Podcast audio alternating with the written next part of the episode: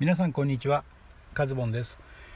本日は日付が変わりまして9月の27日木曜日収録している時刻は深夜の1時40分を回ったところです。皆さんいかがお過ごしでしょうか。えっ、ー、と今私の周りはですね今雨がね降っております。で一旦ねあの帰宅してからラジオトークを収録しようかなと思ったんですけれども、えー、ちょっとね間に合いそうもないのであの深夜の2時頃にね配信を予定しておりましたので急遽あの車の中で収録をしておりますのでねちょっと雨音が入るかもしれませんけれどもご了承ください。えーと、それとそれとですね今日の本題に入る前に、えーと、昨日挙げた私のね、えー、なんと渾身のえー、ラジオトーク2本、えー、音声配信アプリ、ね、あのまだリリースされたばかりというですね、えー、ピトパ。非常に言いにくいんですけどねピトパというねあのアプリについて、え2本立てで、ね、昨日お送りしたんですけれども、まあ、それを受けてという形ではないんでしょうけれどもラジオ神のねおかみさんが、え実際にねアプリをえダウンロードして、まあ、実際にテスト的に、まあ、使ってみたという形でですね、まあ、いろいろと、あの解説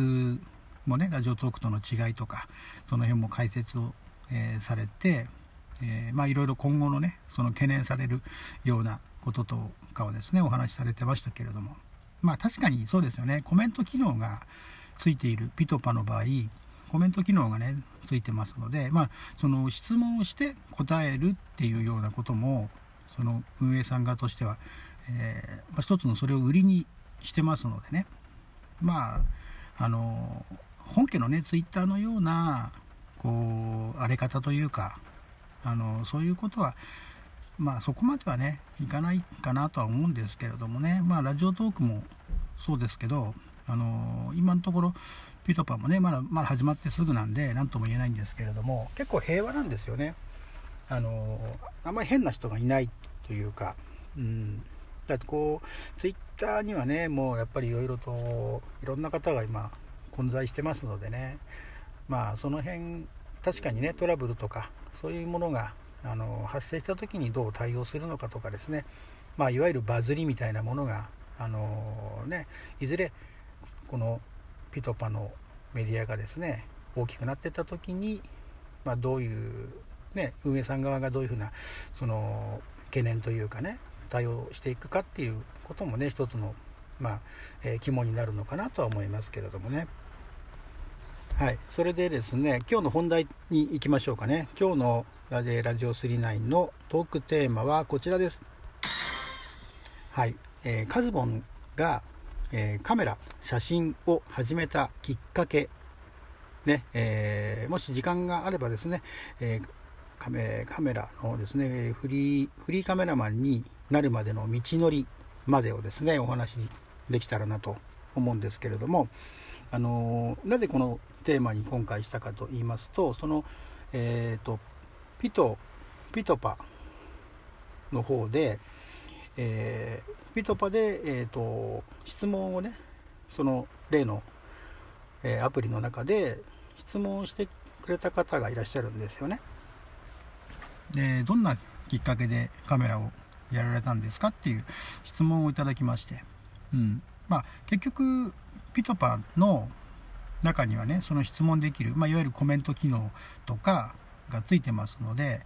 えー、て言うんだろう。こう質問箱のようなものが、まあ、最初からねこう オプションで オプションではないですけどデフォルトでついてくるような感じなんですよね。で、まあ、早速そのそういう質問をいただけたので、まあ、そのピトパの中では1分トークしか基本できないのでね、まあ、もちろん2回3回に分けて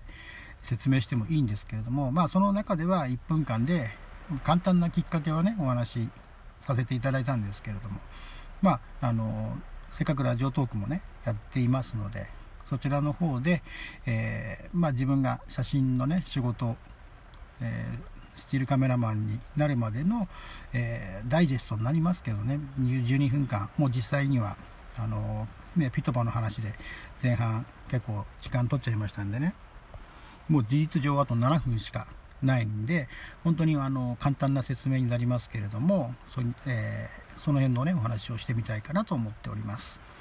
えーと、あのピトパの方でも簡単にはね、えー、お話ししたんですけれども写真を初めて自分が興味を持ったきっかけというのが小学校23年生の頃にですね、まあ、いわゆる親のカメラをコンパクトカメラですね、まあ、当時フィルムカメラがしかなかったですからコンパクトカメラを、えー、まあ、借りてですねまあね庭の景色とか風景景色風景一緒ですね、えお花とかね。そういうまああの身近なものを撮ってでそれでまあ写真屋さんにね、えー、フィルムを持って行ってそうするとねあの大体23日かかったんですよね。現像して上がってくるのに。なのでその上がってくる間がねもう待ち遠しくて待ち遠しくてねもうその撮った時って、ね、今のデジカメのようにスマホとかねデジカメで簡単にもう撮った写真の内容がねもうすぐにでも今見れて、ね、あのインスタとか SNS に上げられる時代ですけれども当時はそんなのはないですから、ね、フィルムを撮って果たしてちゃんと撮れてるかどうかすらね、わからないわけですよそのあの撮影した瞬間というのはね。で上がってきた時のその写真を見る楽しみっていうんですか？撮りに行く楽しみっていうのがねほんとワクワクしましたよね。やっぱりその自分の中で写真の始まりってそこから入っているのでね今みたいにあのスマホとかデジカメの時代に生まれてきた方はねそういう実感っていうのはないでしょうけれどもね撮ってあ失敗しちゃったらもう一回撮ればいいやっていう感じでしたけれどももうフィルムの時代というのは、ね、一枚一枚が本当貴重だったんですよね。うんまあ、これはねあのプロの仕事になってからもあの基本的にはそういうね一コマ一コマを大切に取るっていうこのスタンスは自分の中で、まあ、フィルムの時代を知ってるからこそのね、えー、まあ、ポリシーみたいなものはあるんですけれども、はいえーと、駆け足になりますけれども、えー、まあ、そんな感じですかね。それで、まあ、特にね、そんなにだから趣味というほどではなかったんですけれども、で、まあ、厳密に趣味と言えるようになったのは、小学校6年生の時でしたかね、に、学校のクラブ活動ってね、週に1回、あの課外活動的なものが今でもあるのかな。あのそういう部活部活ではないですね。クラブ活動がありまして。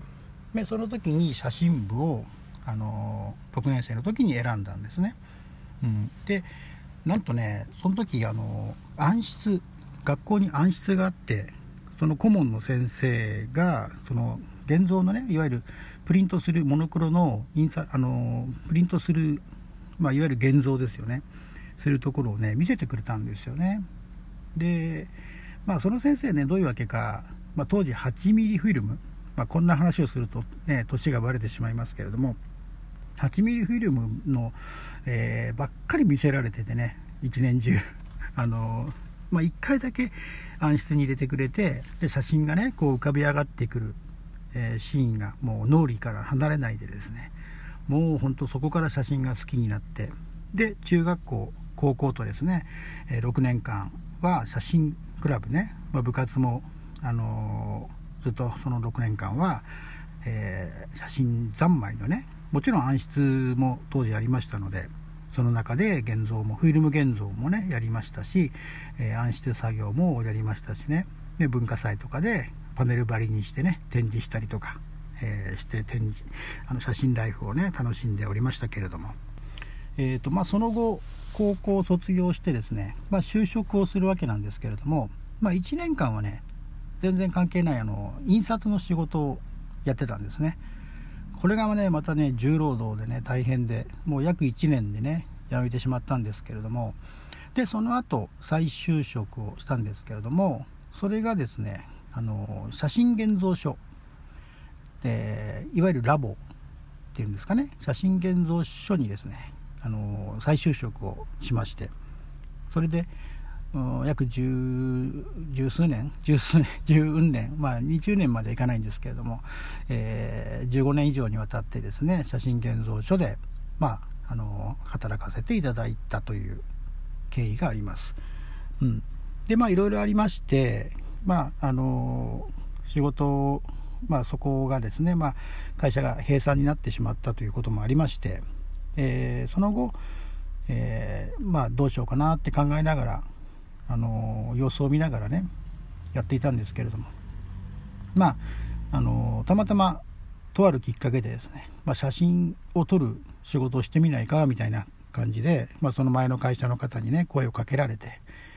あの、まあ、最初は半信半疑だったんですけどね、まだ当時フィルム使っての撮影だったので経験もないですしねその、うん、でまああの試しにやってみたんですねそしたらまあなんかあの、まあ、急激にってわけじゃないですけどもまあ1年目はねそんなに仕事もなかったですけれどもまあ簡単な手伝いとかそういう仕事から始めていって、えー、まあ最終的にはね、まあ、写真で食べていくっていう形の、えー、まあ、仕事が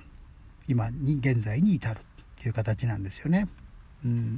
まああのー、まあ、写真撮るのはねもともと趣味で自分のね小さい頃からの趣味でやってましたけどもまあ最終的にねこう写真の仕事でまあ食べていくようになるというのはその頃はねまあ夢にもね思わなかったわけですけれどもまあやっぱりあの自分の好きなことをしてこう仕事をできるっていう、ね、この幸せっていうんですかね。まあこれはあの本当にね全く興味のないことをやるよりもねあのまあ本当に幸せなことなんだなというふうにね感じております。えー、ということでね駆け足になってしまいましたけれども、えー、私カズボンの写真の、え、きっかけということでお送りしました。